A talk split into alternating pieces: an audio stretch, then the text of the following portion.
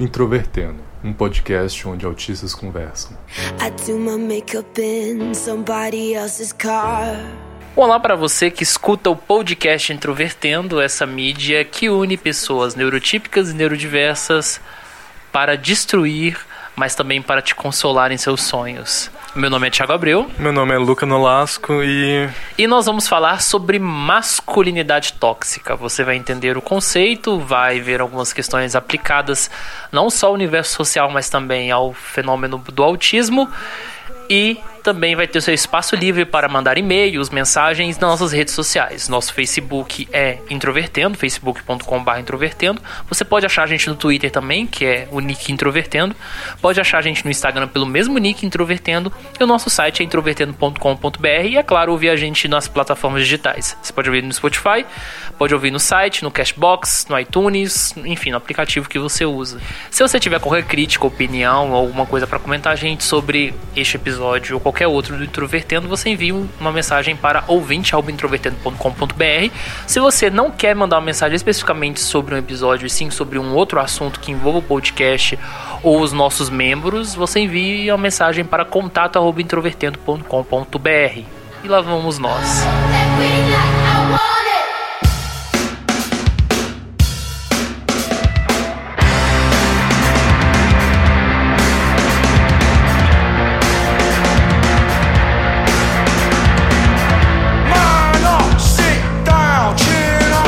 Bom, Thiago, vamos começar aqui para definir para os ouvintes o que é masculinidade tóxica, porque eu acho que é um tema muito segmentado, muitas pessoas podem sequer ter ouvido falar. O que você definiria como masculinidade tóxica? Eu diria que masculinidade tóxica é um termo que a gente usa para uma série de comportamentos, às vezes até tomados como instintivos socialmente, que são, digamos assim, o o patamar de alcance de masculinidade, de símbolo da expressão né, masculina, do, de virilidade do homem na sociedade. E que, na verdade, é um monte de. É um monte de bobagens que só pioram a saúde mental e física né, das pessoas e ainda os faz ter comportamentos, às vezes, violentos com relação a outras pessoas, tanto quanto homens quanto mulheres. E é uma definição que vem muito da questão do, dos estudos feministas, né?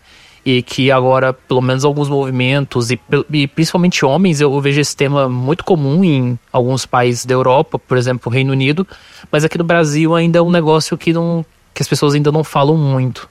Sim, exemplos de masculinidade tóxica que você pode ver é quando desde o início da criação de uma criança, caso seja um garoto, você ouve comentários como ah, não pode chorar, como você tem que que ser forte, tem que se como é que como é que eles falam é se fulaninho te desrespeitar na escola, você tem que bater nele, porque se não bater nele, você vai apanhar quando chegar em casa.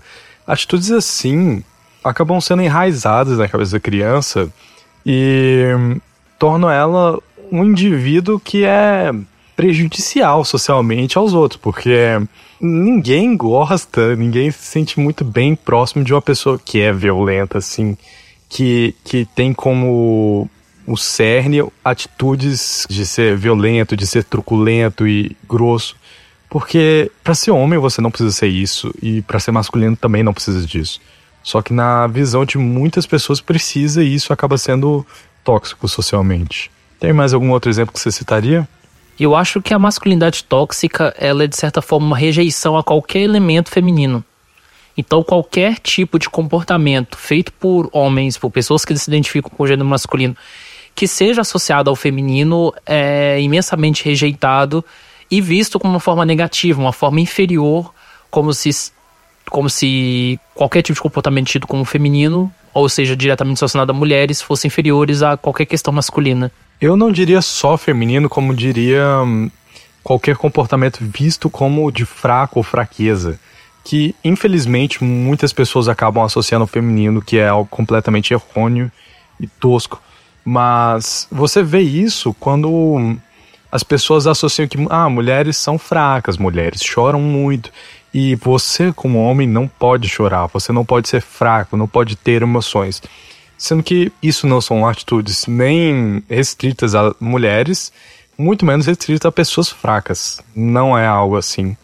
Inclusive, se a gente for parar para pensar sobre essa questão, por exemplo, das lágrimas de demonstrar sofrimento ou fraqueza, a gente tem que lembrar que os índices de suicídio, eles são muito maiores em homens, psicopatia muito maior do que em homens, e de uma série de coisas, de debilidades e fraquezas que mostram que, no fim das contas, a saúde dos homens fica muito mais afetada nesse sentido.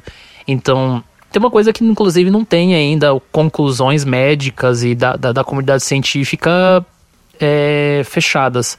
Mas uma das, um dos, alguns estudos mais recentes dos últimos tempos tem relacionado a questão do infarto fulminante em homens, que é muito mais comum do que em mulheres, como algo que pode ser associado desse tanto de acúmulo de, de, de questões, porque a, a masculinidade tóxica ela afeta mulheres pelo seu universo de convivência, porque você existe um padrão idealizado de homem a ser alcançado e, e esse padrão idealizado ele afeta diretamente a relação né, que ele tem com as mulheres, como afeta também os próprios homens. Então, os homens que não cumprem essas expectativas, eles se sentem destruídos e eles se sentem sobrecarregados por essas demandas. Eu, eu vou falar assim, no, no meu universo social, eu não tenho tanta gente na, na, na minha vida social, mas existem poucas pessoas que eu conheço que eu já vejo que elas se sentem presas nesse padrão de masculinidade tóxica. Então, homens que sofrem, homens que têm problemas é, e guardam tudo para si. E aí você vê que a pessoa não tá aguentando a carga, mas a pessoa não se abre, a pessoa não não procura ajuda. Inclusive, se você falar para um homem para fazer terapia, ele, ele, eh, geralmente tem homem que surta, né? Fala assim, ah, coisa de mulher e, e etc. Então, tudo que é relacionado a essa questão mais mais de sensibilidade é, acaba sendo é, associado ao feminino como se fosse algo pior ou como se fosse algo ruim. E não, isso. Por isso, exatamente, a questão da masculinidade não envolve só uma questão social, ou uma questão de academia, de universidade, que as pessoas acham que está distante da vida. É uma questão de saúde. E saúde é, é um. É, é, a qualidade de vida é um padrão que todos devem ter, devem alcançar, que é importante.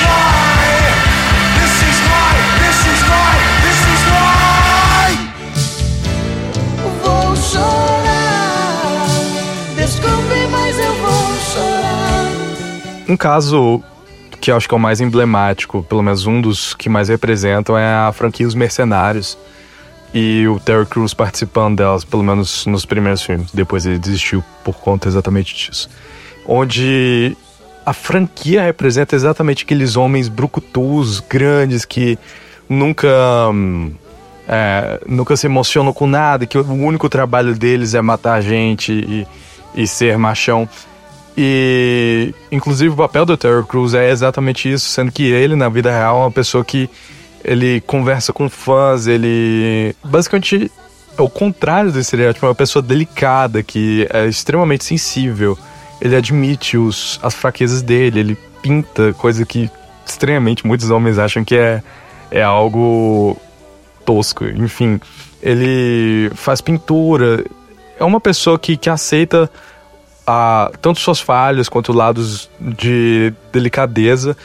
E é contrastante demais o ele ser essa pessoa enquanto trabalhava no filme. Tanto é que por conta disso e de que pessoas que estavam trabalhando no filme também são acusadas de abuso sexual, ele desistiu de participar de novos filmes dos Mercenários, porque ele não quer compactuar com isso, não quer ajudar essas pessoas a ter fama, então, ou pelo menos a manter a fama delas. Então ele desistiu completamente de ter o dinheiro dele nisso, porque não quer compactar. Eu acho que ele é uma pessoa que representa muito bem o que é assumir o seu, seu aspecto tóxico e tentar mudar isso.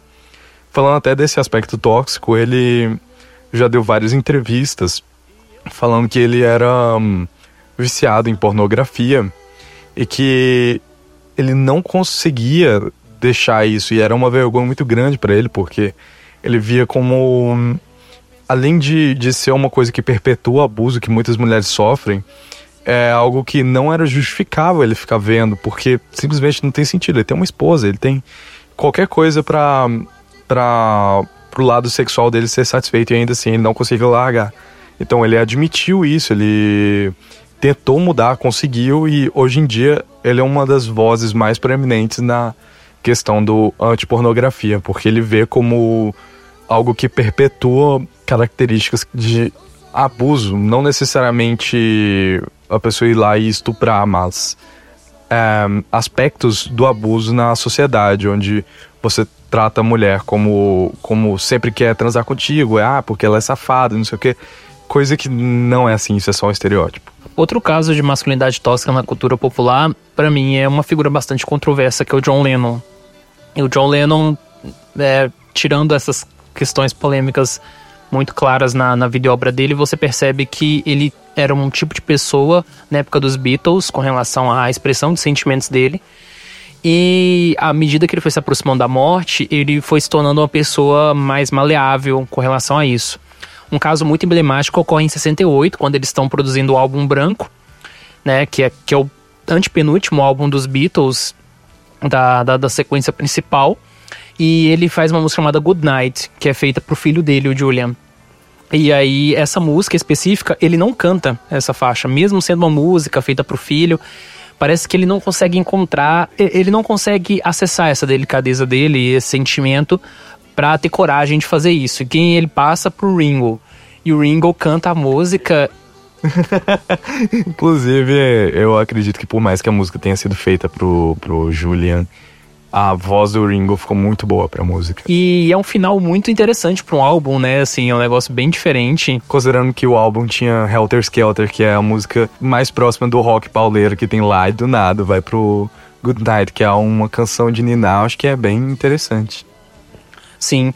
E aí, quando você aproxima ao longo do tempo, você vê que quando ele tem aquele processo que ele sai do meio da música e vira um, uma pessoa de casa e tudo mais, e ele fica com o tempo só para conviver com a Yoko e, e, criar o segundo filho dele, que é o Sen, ele começa a ter uma observação diferente disso. Tanto é que a última entrevista dele em vida, que ele deu para o Rolling Stone, antes dele ser assassinado, ele fala basicamente sobre isso, sobre o processo que ele teve de, de sair desse, desse aspecto e que ele estava mudando. Ele falou mesmo durante a entrevista que ele estava nesse processo de mudança e que a própria observação da importância da Yoko na vida dele, né, não só como como uma pessoa que constrói relação, mas como mulher, é, também estava mudando a concepção dele com relação a isso.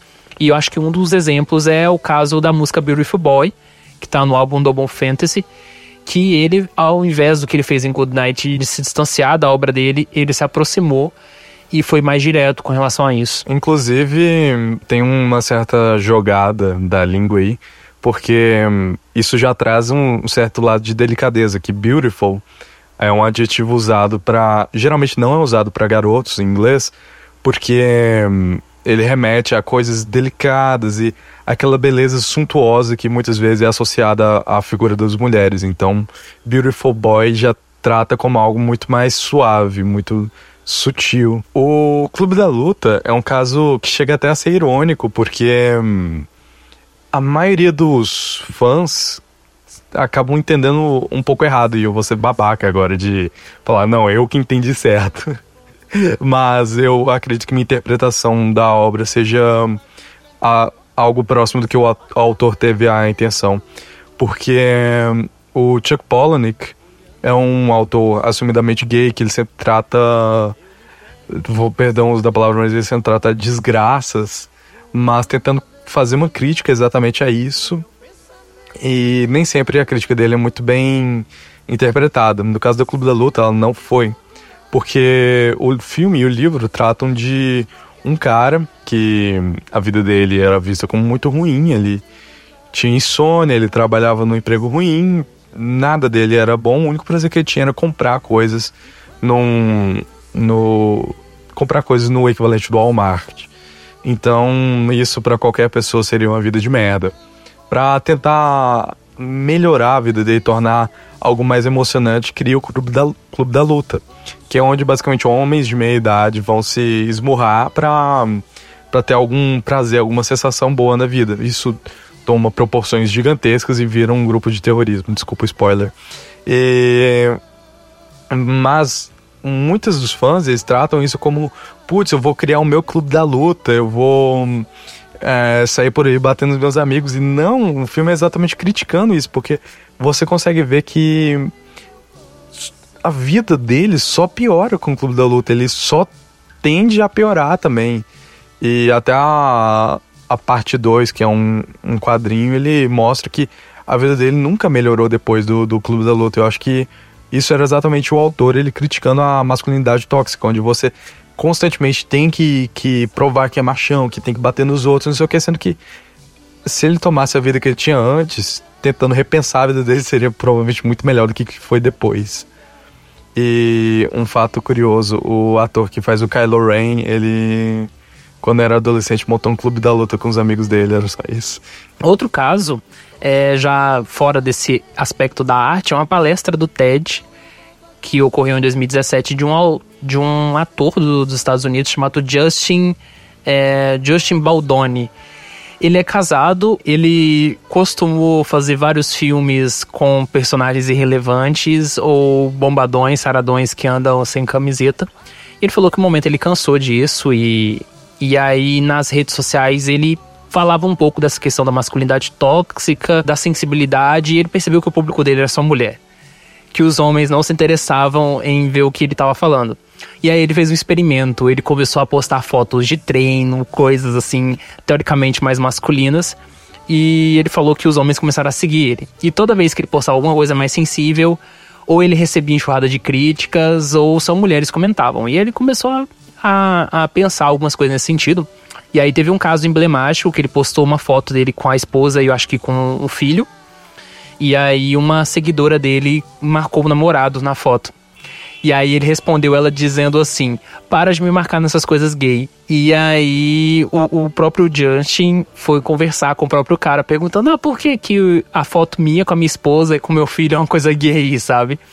E aí o cara mudou o posicionamento quando ele foi responder, que ele disse que era uma espécie de validação social que ele sentia que ele tinha que fazer um comentário desse ou classificar como gay que a namorada dele sabe disso e que ela tá trabalhando isso com ele e tudo mais e e aí é, é uma história que ele vai desenvolvendo na palestra, eu acho bastante interessante porque eu acho que Hollywood é um espaço que estimula bastante, né, esse tipo de noção assim com parte dos seus filmes da, da, das, da própria cultura da indústria é bem estimulante nesse sentido. Sim, isso até explorado pela Hollywood, porque, querendo ou não, se você fizer algo que o público vai consumir mais, você tem mais dinheiro. Então a Hollywood só vai ficar no, no meio de conforto dela, que é produzir coisas onde homens são brucutus e mulheres são hipersexualizadas, até para os homens consumirem isso. E aí eles ganham dinheiro. Hoje em dia está começando a mudar porque a percepção está começando a mudar. Mas ainda no Brasil é algo onde é muito incipiente. E até a gente acredita que esse episódio é necessário porque a discussão sobre mas masculinidade tóxica não é abordada no Brasil. Muitas vezes ela é usada só como termo técnico que acaba afastando as pessoas. Então, acho que trazendo isso para para coisas palpáveis, talvez ajude a perceber que além disso ser uma coisa muito presente, uma coisa que provavelmente todos os ouvintes homens e até nós do, do podcast praticamos e devemos rever na nossa vida saiu recentemente, talvez se você estiver escutando depois, você não, não chegue a ter noção disso. O comercial da Gillette. Caso você não conheça, talvez vale procurar, tem até legendado. Onde a Gillette faz uma crítica tanto ao posicionamento dos homens de, de nunca validar a opinião das mulheres, de sempre achar que ah, garotos brigando são é atitude de garoto, eles sempre vão ser assim, sempre vão fazer isso, né? De homens perseguirem mulheres, de perseguirem homens que, que são delicados ou afeminados. E a Gillette foi, acho que inteligente até usar propagandas dela mesma como empresa, mostrando, olha, a gente também fez isso. Que eu acho que é a atitude mais necessária em qualquer meio que você está tentando conscientizar uma pessoa, você tem que admitir que você já fez algo para a pessoa ver que é algo palpável, que senão fica aquele negócio de a pessoa distante falando, não, só vocês fazem isso, eu nunca fiz isso. Então todo mundo já fez isso. É, muitas vezes ocorre de mulheres reproduzirem atitudes machistas, porque é uma coisa onde a sociedade inteira produz. O comercial traz também clipes de, de homens tentando, como o próprio Terry Crews disse no comercial, tentando tornar outros homens mais credíveis por meio de simplesmente tratarem as mulheres, mulheres melhor, porque tem como mudar esse esse tratamento que os homens dão. mas foi um comercial extremamente mal recebido. Óbvio que no, no meio mais progressista foi bem recebido e tudo mais, mas isso era um meio minoritário. A maioria das pessoas viu isso como ultrajante, porque como que você vai tratar um homem como esse monstro do comercial, não sei o que, sendo que Bom, os homens geralmente são caricatos como no comercial, isso é algo infeliz e algo verdadeiro. Então, eu acredito que, pelo menos para um primeiro contato, que muita gente teve um primeiro contato com esse tipo de, de mídia afirmativa só agora, para um primeiro contato foi muito bom, porque assim que a pessoa se naturalizar, talvez ela consiga ter alguma noção de, de que isso não é legal e tentar parar mesmo que ela mesma não admita. Outro exemplo na cultura popular, que a gente vai continuar falando de vários, é que existe uma parceria que ocorreu em janeiro de 2018 que eu achei muito interessante do ponto de vista de polêmica, embora sejam dois artistas que eu não acompanho. Aliás, é, é, o caso de Lucas Luco e Pablo Vittar, que lançaram um single chamado Paraíso. Para mim, o Lucas Luco, inclusive, é um dos artistas. Eu, eu, eu não vejo sinceridade na obra dele que ele produz, e isso não é porque ele faz sertanejo. Eu acho que o sertanejo dele não é sincero, como o de outros artistas. Não é sincero porque eu acho que as músicas dele estimulam essa ideia de masculinidade tóxica e é algo forçado nas músicas dele. E aí, quando ele fez esse single com Pablo Vittar, toda essa estereotipia que ocorreu sempre nas músicas dele voltou-se contra ele, porque aí ele fez um clipe que é todo sensual e tudo mais, e isso pegou mal para ele por causa do que Pablo Vittar é, né, drag queen e, e tudo mais, mas eu, eu achei muito engraçado como o sertanejo é esse espaço, assim, que, que reproduz muito é, esse conceito masculino brasileiro, né, caipira e tal, isso ter sido um alvo assim, de tanta polêmica nessa canção Paraíso, que é uma canção normal, assim, mas que justamente por fugir desses estereótipos e por todo o contexto acabou causando muitos problemas. Tanto é que depois, e isso ainda em 2018, ele lançou um álbum ao vivo que ele ignorou praticamente o que ele tinha feito nesse início de ano. E é como se essa colaboração não tivesse existido depois, sabe? Então é, é um negócio, assim, muito interessante da forma como ele lidou com a própria situação, sabe? Fingindo que não existiu. Eu acredito que o meio sertanejo é, pelo menos em gênero musical, o que mais ocorre, esse tipo de postura. E isso é plenamente visível em qualquer cantor sertanejo de sucesso. Eu não sei dizer exatamente o nome de cada um, mas infelizmente acaba sendo um pouco genérico para mim que não conheço mas as músicas tendem a se tratar sobre a mesma coisa.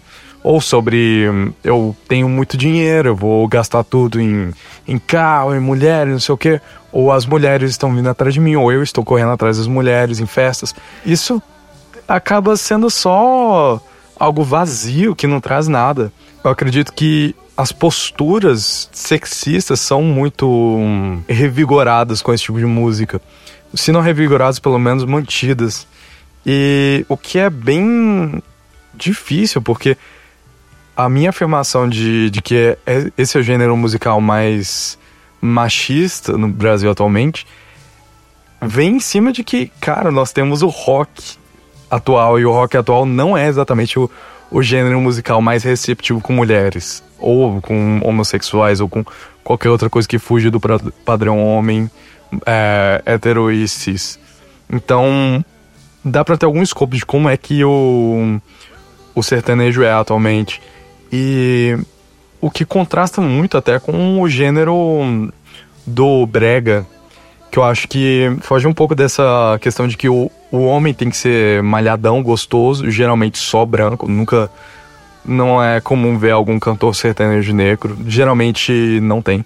Então o brega foge disso. O cara não é necessariamente malhado, não é necessariamente branco. Ele não fala só sobre mulher, ele geralmente fala sobre o sofrimento, sobre a angústia que ele tem, sobre hum, fragilidades dele.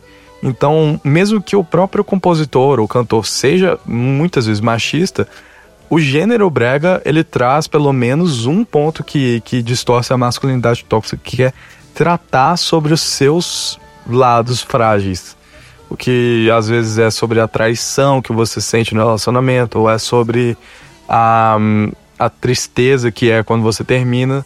E o Pablo da Rocha simboliza muito bem esse, essa pessoa que ele não é malhado, pelo menos não excessivamente, como é o Gustavo Lima. ele não é branco, ele não se importa com em falar das tristezas dele. Ele fala exatamente que o homem chora e, e trata até de ironizar isso, falando que o refrão da música dele é Homem Não Chora, e o resto da música inteira é ele chorando. Então, é, é, bem interessante. Inclusive, uma coisa que nós comentamos fora do episódio é que tem o universo do feminejo e ele é um pouco diferente dessa lógica de eu vou comprar um carro para pegar mulher, eu vou pra festa para pegar mulher, eu vou pra universidade para pegar mulher, eu, eu vou respirar para pegar mulher, né? E, e o, o, muito interessante essa questão que você fala do brega, porque o brega ele nasce com essa ideia de fazer uma sátira de si mesmo. O Reginaldo Rossi ele canta: Hoje é o dia do corno, foi bom te encontrar, né? Você tem um caso do Amado Batista que ele não gosta de se rotular como, como brega, porque a música dele também, de certa forma, um pouco que, que foge, às vezes, em alguns aspectos. Mas ele também tem esse aspecto da autodepreciação. Você tem o Pablo, você tem uma. Tanto artistas antigos como novos eles mostram a fragilidade do homem. E o sertanejo antigo romântico, ele tinha um pouco dessa vibe. Se você pegar as músicas do Barreirito nos anos 80, Morto por Dentro, né? Ele tinha também uma questão um pouco diferente dos artistas sertanejos, porque ele, sof ele, ele virou paraplégico e isso teve implicações na vida pessoal dele, pessoas se afastaram, né? E, e tudo isso inspirava ele nas músicas. Mas nesse aspecto, o, o, o, homem do sertanejo romântico dos anos 90 era muito mais frágil do que o homem que vinha de, de, desse contexto. E aí eu acho que só tem pouquíssimos casos de dupla sertaneja que tentam fugir um pouco disso. Você tem Zé Cristiano, que tem essa ironia que vem do brega e tudo mais. Mas no geral é um padrão bem Gustavo Lima, assim, né? De vou pra balada, pegar mulher e, e, e tudo mais. Algo que traz um ar diferente, que ventila isso, é o feminejo, que é a onda recente de cantoras femininas no. Cantoras femininas é um, é um é, enfim, de cantoras no sertanejo, que por mais que elas geralmente são temas parecidos, só que tratam sobre coisas diferentes. Ela, por exemplo, acho que a a Maiara e Maraísa tratam sobre a dor de corno fodida que é e não sei o que. E isso é uma, uma coisa que elas trazem, não é? Elas não estão cantando sobre pegar macho. Não, e não que haja problema em cantar sobre pegar macho, mas quando você trata isso como um, um comércio e e quando esse tipo de música incentiva homens a tratar mulheres mal, ou mulheres a tratar homens mal, não é necessariamente o tipo de coisa que eu acho que é, deveria ser apoiado. E chegou num ponto absurdo onde, em 2016, um grupo lançou uma música que foi, ainda bem, extremamente mal recebida, que ele falou que ia vazar os nudes da mulher e não sei o que em vingança, em que não tem para que essa música ter sido feita que não seja simplesmente diminuir o valor da mulher, porque não tem uma inspiração musical por trás, simplesmente eu vou vazar seus nudes porque você não me satisfaz mais.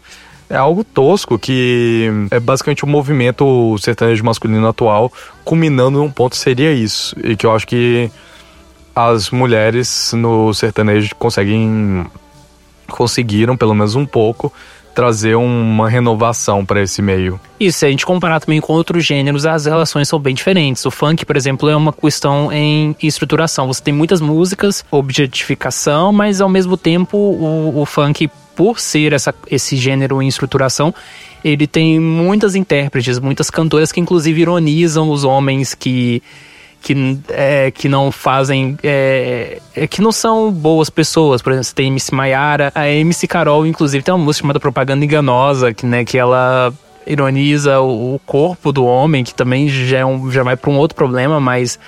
É, que dá a resposta. Você tem a, a MC Rebeca, que canta Cai de Boca, sabe? Que é uma música escrita pela Ludmilla. Você tem MC Mirella, que, que usou o, o, o termo do Poxa Crush pra fazer uma música totalmente diferente. Então, o funk tem disso. E o rock também tem um certo antagonismo, porque se você pegar o rock dos anos 80, aquele rock farofa, White Snake, Van Halen, é, Bon Jovi, é um negócio muito sexual, mas o rock dos anos 90 é o Radiohead que é a, o desgraçamento mental, que é o homem frágil, né? Então, se você pegar Radiohead, todas aquelas bandas que a gente. Radiohead, Coldplay, se a gente pegar o próprio cenário britânico, Street Preachers, Travis, são bandas em que todas falam de fragilidade ou de alguma coisa muito específica mesmo. E para fechar esse bloco, eu queria apresentar uma música que a gente até tocou de background aqui, que é sobre uma banda britânica que atualmente é uma das bandas mais respeitadas. Eles inclusive foram indicados ao Brit Awards 2019 como um dos melhores atos britânicos chamada Idols, que são caras de média de 30 anos, que é uma banda punk que não é autodestrutiva como a maioria das bandas, bandas punk. E um dos temas que eles abordaram no último disco deles, em 2018, chamado Joy as an Act of Resistance, é a questão da masculinidade tóxica e dos sentimentos. O vocalista, o Joey, ele perdeu a mãe em 2017 e em 2018 ele a primeira filha dele nasceu morta E aí ele vai falando, desconstruindo algumas coisas dessas ideias de masculinidade. E a própria banda, né, com, com a agressividade que eles têm, eles têm uma posição de amor no palco muito diferente, porque eles entram no palco se beijando, é, e, a própria performance deles no palco, você vê uma ironia com relação à agressividade deles. E eles têm uma música nesse último disco chamado Samaritans, que tem um, uns versos aqui no final que eu acho muito interessante, que é, bas que é basicamente: Eu sou um homem de verdade. É um menino e eu choro e eu me amo e eu só quero tentar. É por isso que você nunca vê seu pai chorar. E aí vem alguns versos no final que é: Eu beijei um garoto e eu gostei. É um homem acima, senta-se, queixo para cima, é aquelas coisas de você, né, se padronizar. É, fecha a boca, é, não chore, beba, não lamente, e aí no final ele vai perguntando várias vezes: é, por que disso, por que disso, por que disso, por que disso? E a música acaba mais ou menos aí. Então eu acho que é uma música bastante interessante. A, é uma das faixas do disco que trabalha um pouco com essa ideia, e esse disco foi muito bem recebido pela crítica, é um, considerado um dos melhores álbuns de 2018.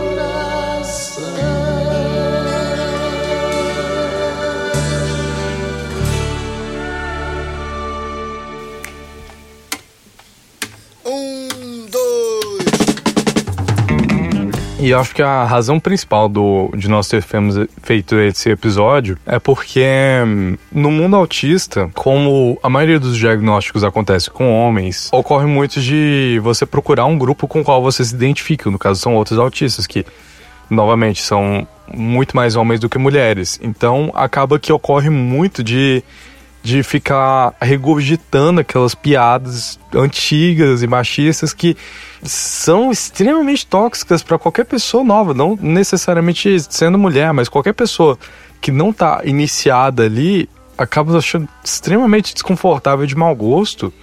E isso é perceptível no, no fórum, por exemplo, Forchan, que não tem necessariamente muitos autistas, mas ocorre um fenômeno parecido, que quando as pessoas são excluídas socialmente, o que é, no caso do autismo ocorre muito, elas buscam pessoas com qual se identificam e muitas vezes repetem o mesmo processo de exclusão que, que sofreram, só que no caso com uma pessoa que eles veem como mais frágil ou como mais suscetível à exclusão e a, ao preconceito. No caso, são as mulheres, ou são gays, ou são transexuais. Mas ocorre muito isso e é bem desconfortável de ver isso em qualquer meio, qualquer grupo de autistas tem muito disso. Isso é algo que eu tenho repetido muito nos últimos episódios. Eu falei isso no episódio 34. Agora estamos falando de novo, que é sobre a questão do, do, do comportamento social, que eu acho que também não envolve só autistas, mas envolve os profissionais médicos os critérios, os padrões né, de diagnóstico de autismo, historicamente, à medida que alguns estudos estão saindo, eles são muito voltados para homens. E eu recebo, às vezes, alguns relatos em e-mails de mulheres falando: olha, eu tive muita dificuldade para conseguir meu diagnóstico e toda vez que eu me consultava com o médico, o médico falava: ah, você não parece autista, você é, seu comportamento não, não, não se encaixa e tudo mais. Então, toda forma que a gente vê o autismo é uma forma, uma perspectiva, pelo menos isso na minha leitura pessoal, muito masculina, sabe? E eu acho que isso atrapalha não só o, os homens, porque geralmente, quando uma mulher ela tá dentro do espectro autista, as pessoas olham, ah, ela é tímida e tudo bem. Quando é homem, aí recai o peso, ah, é homossexual, é isso, é aquilo. Então, eu acho que esses aspectos, até desses critérios de diagnóstico do autismo, afetam tanto homens quanto mulheres. As mulheres pela dificuldade de conseguir o diagnóstico e os homens por serem muito julgados nesse aspecto. Mas, por outro lado, muitas vezes que eu obtenho o diagnóstico também possui uma certa validação das suas estereotipias. Então, muitas vezes, autistas não conscientes muito dos seus erros sociais cometem atos né, errôneos, é, que, que acontecem por causa, muitas vezes, de um comportamento mesmo intencional ou não intencional. E aí é um pouco perigoso, né, para todos os casos. É, inclusive, eu estava frequentando um grupo há uns meses que aí eu recebi, eu vi um post de uma pessoa falando sobre isso, assim, o tanto que essa pessoa agiu de forma tóxica com as outras sem perceber. E isso só foi sendo aprimorado a partir do momento que a pessoa exercitou uma certa autocrítica, começou a ler, começou a refletir sobre essas coisas, porque a gente não aprende isso naturalmente, de certa forma, né? A gente aprende sem te ler e tudo mais. Muitas vezes ocorre que o diagnóstico de autismo valida e justifica muitas coisas que não deveriam ser justificadas. Porque, hum, por mais que muitas vezes me falte alguma noção de como agir socialmente, inaceitável que eu tenha posturas de misoginia, que para quem não sabe é tratar as mulheres mal ou tratar mal porque são mulheres, sabe? Sendo tratar mal de qualquer maneira que, que for. Então acho que não valida de maneira alguma ter o diagnóstico e fazer isso acaba sendo muito rude da minha parte simplesmente falar isso numa distância de ah, o que você tá fazendo é errado, não faça isso. Porque isso não vai estimular ninguém a fazer, é, a deixar de fazer hora nenhuma. Então, eu acredito que pelo menos o contato que a pessoa tem de saber que não é legal ajuda ela a não fazer de novo, porque eu repetia diversas posturas extremamente machistas que me prejudicavam e prejudicavam mulheres perto de mim e só foi conseguir contornar isso e repensar minhas atitudes quando eu tive contato com mais mulheres e com, quando eu tive contato com pessoas falando que isso não eram atitudes saudáveis para ninguém. Então acho que o contato, tanto com mulheres quanto com leituras ou até saber mais sobre como que isso pode prejudicar, pode ajudar qualquer um a hum, não não repetir mais essas posturas. Então acredito que até esse programa ou, ou a propaganda do Gillette possam ajudar muito a esse tipo de comportamento não se perpetuar.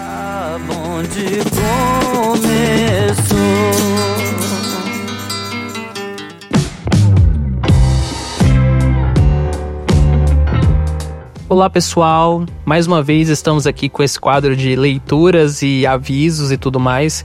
Queria inicialmente agradecer a vocês pelos feedbacks nos últimos episódios. Nós recebemos alguns comentários sobre as vinhetas de abertura. É, algumas pessoas falando que sentiam saudades da vinheta antiga, outras pessoas falando que foi ótima mudança porque era desconfortável. Então é, é muito bom ter, ter esses, esses comentários para a gente mensurar pelo menos uma, um aspecto proporcional de como era a recepção né, desses, de, de, dessas nuances do episódio. Nós recebemos também alguns comentários sobre volume de áudio do, das músicas no, no fundo, e isso é importante eu dizer que do episódio 33 até o episódio 36, que foi o, o anterior, né, sobre a Typical, eu tive um certo problema na edição em que eu precisei dar uma compensada nas vozes e ao mesmo tempo que eu compensei as vozes, o instrumental no fundo, que já estava associado na, na, edição, a edição já estava pronta, ele acabou subindo junto e isso acabou provando um problema. Eu acho que a partir desse episódio, agora o 37, tá tendo um equilíbrio muito maior de background com, com as falas e eu, eu acho que vai melhorar, então qualquer coisa vocês falem. É, no episódio de Atypical eu não trouxe comentários e porque tem, as coisas têm sido um pouco corridas ultimamente, então é, no Introvertento a gente está trabalhando de uma forma a não pesar tanto uma série de questões. E nós recebemos um comentário no episódio de bissexualidade muito interessante que vem da Diana Alopex. Disse o seguinte: Acabei de ouvir até o final. Bom podcast. Minha experiência foi parecida com a do Luca, né? Que ela ela citou o Luca, que é o, o, o, sujeito central né, do episódio de bissexualidade. Ela disse o seguinte. Desde o começo tinha atração homoafetiva, mas reprimia até adolescência, quando com 17 ou 18 anos entendi melhor e me descobri bissexual. Já ouvi todas as questões sobre aceitar ou não homenagem, qual a porcentagem para cada lado, tendência de trair e etc, né, que são os mitos que a gente falou sobre bissexualidade. E como foi dito, é muito chato. Apesar de ter tido relacionamentos mais longos apenas com homens, isso não muda a atração que eu sinto inconscientemente. Vocês são os queridos, sempre espero ansiosa pelo próximo podcast. Grande abraço. Eu queria agradecer muito a Diana, inclusive ela fez várias perguntas no nosso post de perguntas e respostas, que a gente vai gravar um vídeo no YouTube sobre isso, então se você quiser perguntar pra gente é, qualquer coisa sobre qualquer assunto, vai lá no nosso Instagram, acesse a postagem que tem uma imagem escrita Pergunte a nós, faça sua pergunta que eu e o Luca nós vamos gravar ainda um vídeo respondendo perguntas que vai sair no nosso canal no YouTube. Então corra, vai lá antes que a gente grave o vídeo, antes de você mandar pergunta. Outra questão aqui é sobre o, o comentário dela é que a gente fica muito feliz quando as pessoas se identificam com os nossos episódios, porque às vezes a gente fala de temas que são muito pouco frequentes em termos de autismo. Eu nunca. É, inclusive, quando se fala de sexualidade, é meio que um tabu gigantesco, né? Quando se trata de autismo. E a retratação que se faz de autistas, muito pelo que eu já li, são de autistas, como eu disse em outro episódio, ou que são assexuais. Inclusive, na nossa equipe do Introvertido não tem uma pessoa assexual e a gente tá com uma certa dificuldade de achar uma pessoa que seja assexual pro nosso episódio de assexualidade. Inclusive, se você é uma pessoa dentro do espectro autista e é diagnosticada, né, é importante ter o diagnóstico, e é convictamente assexual, você entra em contato com a gente se você quiser falar, porque vai ser muito interessante. A gente tá procurando pessoas e tá muito difícil achar autistas assexuais é, para falar de suas experiências e que não se sintam desconfortáveis em falar. Então, é, sempre tem esses mitos de que é, autistas são assexuais ou que eles não têm sexualidade, né? Que é uma coisa muito ampla quando se fala de deficiência, as pessoas têm esse, esse imaginário. Ou que autistas no geral sejam heterossexuais, porque a leitura que faz de autismo é muito masculina, né? Que sejam heterossexuais que não sejam muito habilidosos em flertar com o sexo oposto.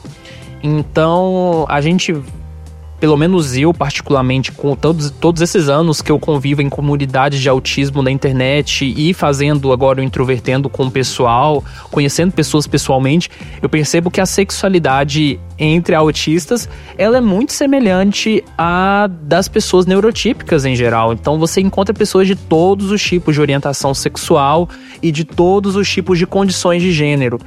O que é interessante nós falarmos aqui. Então eu fico muito feliz com esse tipo de comentário. E nós lançamos também no episódio 36 uma discussão sobre a série Atypical, que é um negócio que o pessoal já queria fazer há um certo tempo. Eu achei a ideia maravilhosa, a gente acabou executando com a participação do Paulo e da Thaís. E nós recebemos um comentário da Érica Ribeiro, que também é podcaster, e o nome do podcast dela se chama SED no Ar, ou SAD no Ar. Então vocês procuram, porque é bastante interessante a gente apoiar outros podcasts e. Enfim. Ela fez um comentário aqui no Introvertendo falando o seguinte: Gostei do bate-papo e também odeio o que fazem com a mãe, que é sobre o desenvolvimento da personagem da mãe do Sam na série Atypical, que na minha leitura particular e de outras pessoas, né, que eu conheço, que estão dentro do espectro e estão fora do espectro, é uma, é uma abordagem bastante machista do ponto de vista de que a mãe faz tudo pelo filho e a série depois constrói um, um, uma história para ela sair quase como uma vilã do, da série. E ficou bastante forçado. E nós publicamos também na sexta, na, na sexta passada uma imagem sobre a colação de grau que eu tive na Universidade Federal de Goiás, de graduação em jornalismo, e lá estiveram três pessoas do Introvertendo, que é o Luca, a namorada dele, que é a Mariana, o Marcos, que tá um tempo aí sem gravar com a gente, mas um dia ele volta, e o Otávio, que também está presente aí de tempos em tempos com a gente. Eles estiveram lá para prestigiar os eventos, estava com outros amigos também. Mas essa imagem especificamente de pessoas do Introvertendo tá nas redes do Introvertendo e fiquei bastante feliz com a recepção de vocês. Muito obrigado pelas felicitações.